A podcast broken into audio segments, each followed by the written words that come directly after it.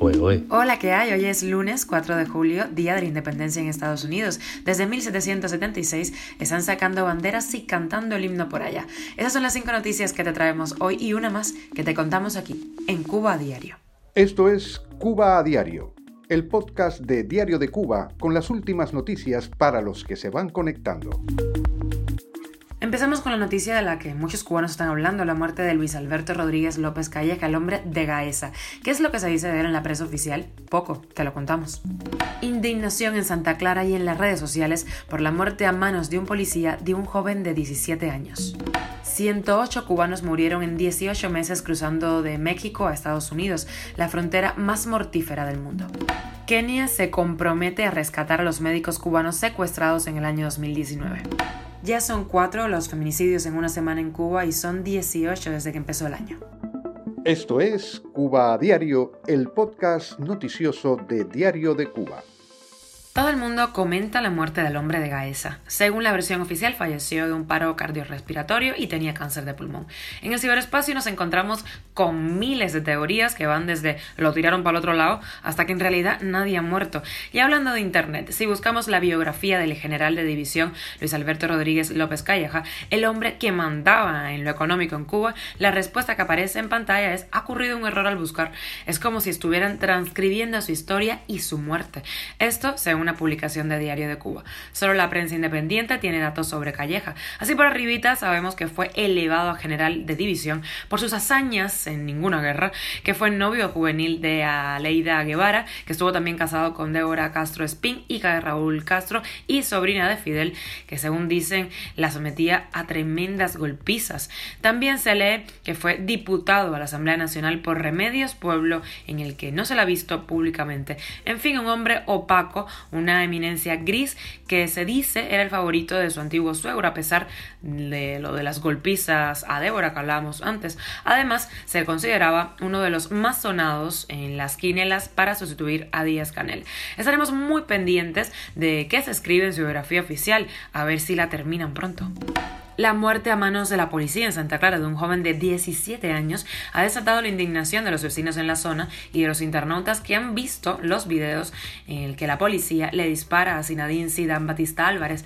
La versión de las autoridades es que el fallecido estaba tirando piedras a unas mujeres que se encontraban recluidas dentro de una casa en el Consejo Popular Condado Sur. Cuando llegó la policía, Batista los enfrenta con un cuchillo.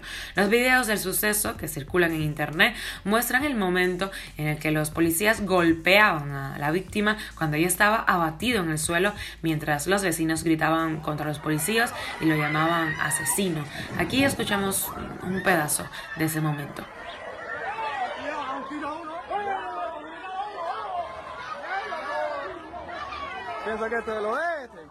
El opositor Guillermo Fariñas, premio Sájarov del Parlamento Europeo en 2010, calificó como un asesinato extrajudicial ese suceso. Según el opositor, él habló con 16 vecinos del lugar que estuvieron presentes. De ellos hay cuatro exoficiales de las FARC y el MININ y dos militares del partido de la zona. Cuenta que todos están indignadísimos y lo van a plantear en sus correspondientes instancias. En el comunicado oficial del suceso no se habla de la edad del joven abatido, quien estuvo preso por más de 20 días por participar en las manifestaciones del 11 de julio. Cuba a diario. Y el presidente de Kenia confirmó este sábado en una reunión con el ministro de Exteriores de Cuba, Bruno Rodríguez Parrilla, el compromiso de su gobierno con el rescate de los dos médicos cubanos secuestrados por yihadistas cerca de la frontera con Somalia hace más de tres años. Así lo informó la agencia EFE. El cirujano Landy Rodríguez Hernández y el especialista en medicina general Acel Herrera Correa fueron secuestrados por supuestos miembros del grupo yihadista somalí Al-Sabah en el año 2019 cuando se dirigían a trabajar en el hospital de la ciudad de Mandera. A pesar de las gestiones gubernamentales, aún no se sabe con certeza la suerte que han corrido estos médicos. Durante una visita a Cuba en el año 2021, el ministro keniano de Salud firmó un nuevo acuerdo de cooperación con la isla para la llegada de 101 especialistas cubanos a Kenia en el marco de un programa de intercambio entre ambos países. Noticias lamentables que nos van llegando ya son cuatro 24 los feminicidios en una semana en Cuba y van 18 desde que empezó el año. Eso según un reporte de la plataforma feminista Yo sí te creo en Cuba y el observatorio de la revista Alas Tensas. La más reciente víctima de violencia machista se llama Arleti Reyes Batista, de 24 años, vivía en una zona rural del municipio urbano Noris en Holguín. La joven, que estudiaba ingeniería en procesos agroindustriales en la Universidad de Holguín y era madre de una niña de 4 años, murió luego de salir hacia su centro de estudios el pasado 25 de junio. El asesino sería un vecino, añadió la denuncia.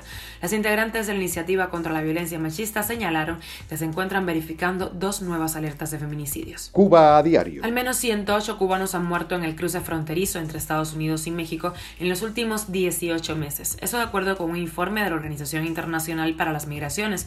Esas muertes son parte de las 1.238 vidas perdidas en igual periodo de tiempo en las Américas, entre ellas las de al menos 51 niños. 728 es, eh, de ese total se produjeron en el cruce fronterizo, que ya califica como el más mortífero del mundo, según el informe. La cantidad de muertes en la frontera entre Estados Unidos y México el año pasado es significativamente más alta que en cualquier año anterior, incluso antes del COVID-19. Así lo dijo Edwin Viales, autor del nuevo informe de la Organización Internacional para las Migraciones en las Américas en 2021. Las extras por aquí ya. Deportes. Cuba alcanzó este domingo la medalla de oro en el torneo por equipos mixto de judo de los Juegos del Caribe de Guadalupe al vencer 4 a 2 a Martinica.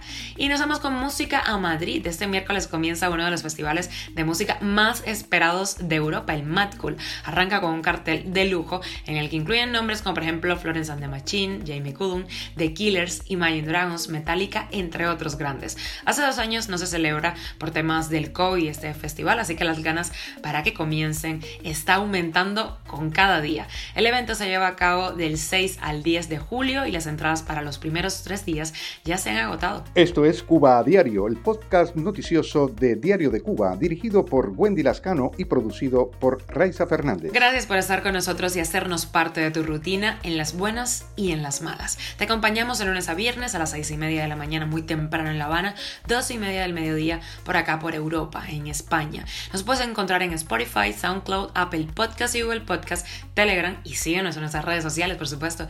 Yo soy Wendy Lascano, te mando un beso enorme, que tengas un gran lunes.